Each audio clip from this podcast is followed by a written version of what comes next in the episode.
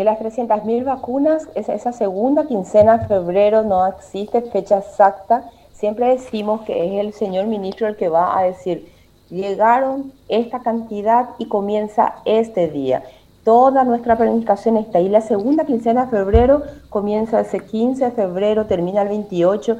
En esa, esa, esa es la quincena en la que ya estamos, con los vacunatorios que están cerrándose. Hoy termina ya el recorrido completo, estamos cerrando 62 vacunatorios. Finalmente, alrededor de ese número va a quedar uno más, uno menos, pero 62, esa lista oficial es hoy ya vamos a tener cerrada como para que sea publicada lo antes posible. En la realidad, nuestro cronograma está la publicación de la lista de vacunatorios para el lunes 8 de febrero, para que el 10 de febrero podamos iniciar el proceso de registro en la plataforma de vacunación para el personal de salud. Ahora, el, la OMS, la OPS, tampoco dijo de qué manera van a entregar, todavía sigue sin decir si van a entregar completas las 300.000 o van a venir por etapas, doctora? ¿Y cuántas van a llegar por etapas? Sí, las cantidades, las cantidades nuevamente no nos volvieron. Ayer tuvimos una reunión con la directora general de, del PAI, la doctora Soraya Araya, que es la que está en las reuniones del, mecanismo COVAX, en relación que forma parte Paraguay, ¿verdad? Con todas las naciones, yo creo que más de 32 o 36 eh, países que a, través eh, que van a, surtirse del mecanismo COVAX. Y el, sí explicaron que las cantidades comprometidas en cada país van a venir en porcentajes por trimestres, pero no, otra vez, no cerraron en cantidades exactas, que sí nos van a dar esa respuesta en la segunda quincena de febrero y que una vez que se cierre esa cantidad, ahí van a poder decirnos tantos miles de, vacunas, con tantos miles de vacunas cuentan. Lo que no generó ya cierta tranquilidad ahora es que lo que les decíamos inicialmente, en el Plan Nacional de Vacunación, aparte del mecanismo COVAX, tenemos las otras, los otros dos acuerdos bilaterales y de otra plataforma viral donde ayer el ministro anunció que sí ya se firmó el acuerdo con el fondo ruso para poder contar con la vacuna Sputnik V.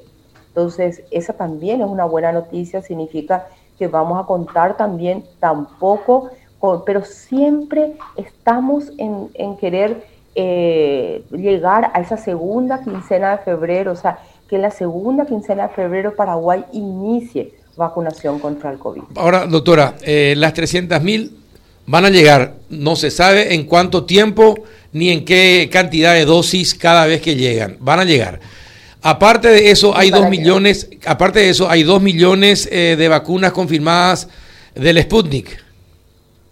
No, en dentro, dentro del Sputnik eran eh, un millón, es en esa plataforma viral, porque es plataforma viral el Sputnik. Dos millones es en la plataforma de virus inactivado.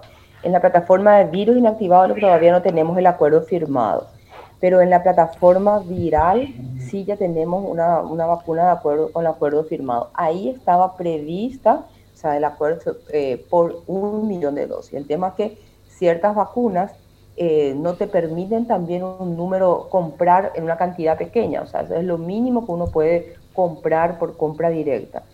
Un millón de dosis es la que se la que está comprometida. Bueno. Está bien. Siempre la doctora Soraya, condicionado a la capacidad de producción. Bueno, ahora otro tema. Eh, en Inglaterra están eh, probando mezclar la mar, es decir, una vacuna se pone al inicio y otra marca de vacuna se pone como segunda dosis. ¿Es posible hacerlo también acá en Paraguay? Justamente ayer me decía la doctora Soraya, ella es la doctora lógicamente del comité técnico de asesoramiento de vacunas. Muchísima evidencia, sí leí también el, estudio de ir mezclando, puede llegar a ser prometedor desde lo que uno conoce de cómo, cómo responde nuestro sistema inmunológico, tiene lógica, o sea, pero esa recomendación, como me dice la otra, hasta que no sea parte de una postura y una recomendación clara del ministerio, simplemente es una evidencia más que tenemos que pesar el mm. peso de esa evidencia para que poder decir si vamos a tomar esa decisión de utilizar siempre de la misma plataforma. Lo que nosotros no vamos a poder es una plataforma viral con un virus inactivado. Claro. Siempre que sea de la misma plataforma existen esas posibilidades.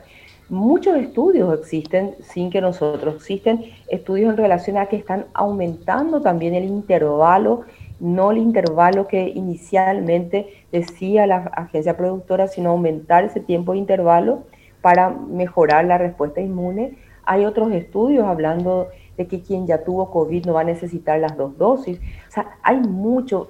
Es el mismo escenario que vivíamos hace un año en relación al manejo de la enfermedad.